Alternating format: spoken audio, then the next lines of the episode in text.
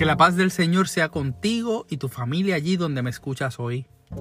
En Puerto Rico ya estamos en el día número 30 de la cuarentena. En el lugar donde estás puede que sea distinto, pero de igual manera aún es tiempo de tener prudencia y tomar las precauciones necesarias. Habiendo pasado un fin de Semana Santa glorioso entre los servicios virtuales de mi amada iglesia AMEC, conversaciones con gente que amo y extraño, y las distintas lecturas bíblicas, hubo una en particular que me ha pegado duro y aún se me queda. En el Evangelio de Juan, el capítulo 20, encontramos lo que nos cuenta el amado discípulo de Jesús acerca del momento de la resurrección. Pero específicamente en el verso 15, ese es el que se me ha pegado fuerte. Jesús estaba presente en el lugar donde había resucitado y estando María Magdalena allí, las primeras palabras que le dice son, Mujer, ¿por qué lloras? ¿A quién buscas? Los evangelios presentan diferentes ángulos del momento en que Jesús sale al encuentro cercano a su tumba. Pero hay una cosa en común. Fue a las mujeres a las primeras que les habló y a las que le dio una asignación. Solo en los evangelios de Juan y Mateo es que se ve una interacción directa de Jesús hablándole a las mujeres que allí llegaron. Pero es en este evangelio de Juan que podemos ver la misma actitud que tuvo Jesús de preocuparse primero por nuestro estado emocional y espiritual. Y es que lo vemos cuando fue a sanar a la hija de Jairo. Al ser alertado de lo que estaba pasando con la hija de este hombre, Jesús caminaba por entre medio de mucha gente en ruta hacia la casa de Jairo y hubo una mujer con una condición especial que tenía por 12 años que se acercó pensando que si tan solo tocaba su manto sería salva. Y pudo tocarlo. Jesús pudo haber seguido de camino hacia donde iba, pero se detuvo para asegurarse de que quien lo había tocado entendiera que no fue el manto lo que la sanó. Jesús se preocupó por el estado espiritual de esa mujer. Inmediatamente los allegados de ese hombre, Jairo, se acercaron a decirle a él que su hija estaba muerta y que dejara en paz al maestro. Pero Jesús escuchó y atendió el estado emocional y espiritual de ese hombre diciéndole, no temas, cree solamente y serás salva.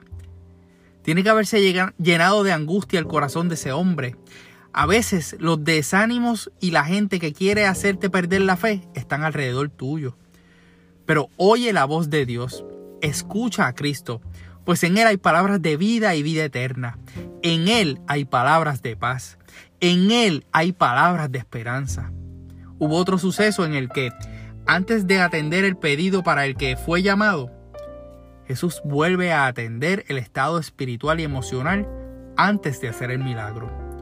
Lo vemos cuando en el Evangelio de Marcos en el capítulo 9 sana a un muchacho endemoniado.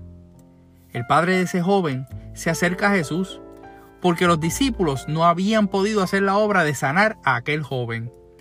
Pero cuando le trajeron al muchacho y el espíritu maligno vio a Jesús, sacudió al muchacho con más violencia. Y en lugar de sanarlo inmediatamente, libertarlo de aquella cosa que le atormentaba, Jesús le hace una pregunta al Padre. ¿Cuánto tiempo hace que le sucede esto? Aquel padre le contestó con unos detalles y le abrió su corazón. Yo pienso que tú o yo hubiésemos estado en esa posición, le hubiéramos dicho, pero ¿qué importa cuánto tiempo lleva? ¿Lo puedes ayudar? ¿Sí o no? Jesús luego de oír lo que el padre del muchacho dijo, atiende su necesidad espiritual y emocional diciéndole, si puedes creer, al que cree, todo es posible. Volviendo al momento de la resurrección, Jesús no simplemente se aparece y le dice a María Magdalena, no llores si yo estoy aquí.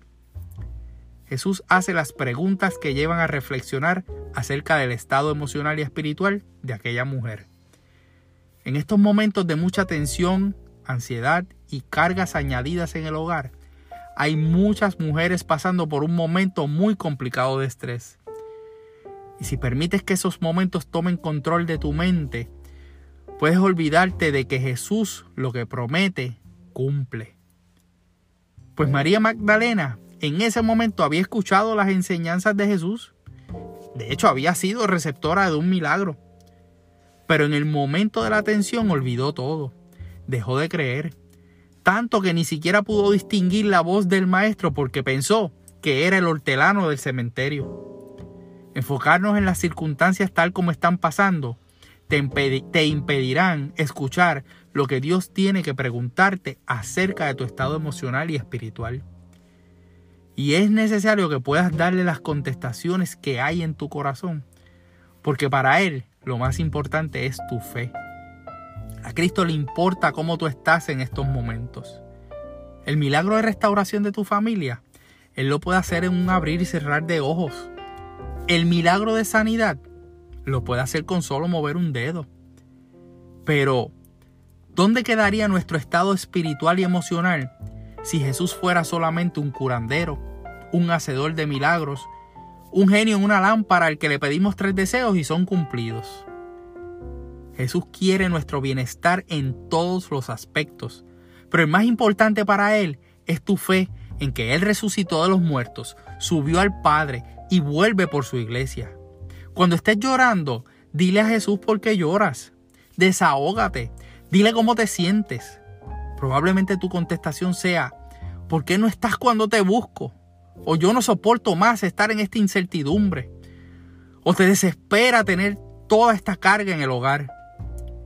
Y cuando Jesús te pregunta a quién buscas, asegúrate de que buscas al príncipe de paz, al rey de reyes, al señor de señores, Dile que Él es tu refugio, tu amparo, tu escudo, tu fortaleza.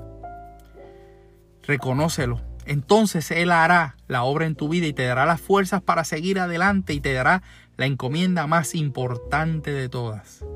Ve a mis hermanos y diles. Porque es necesario que ante este panorama tú puedas ser portavoz de las buenas nuevas en tu casa y con todo aquel que te relacionas. Pero antes tienes que ir delante de Él. Tienes que buscarlo y contestarle las dos preguntas. ¿Por qué lloras y a quién buscas? Lee la Biblia, ora, ayuna, congrégate virtualmente. Hay cosas maravillosas que están sucediendo en los hogares con las personas que lo están haciendo. Si tienes una oportunidad, suscríbete a este podcast en tu plataforma favorita.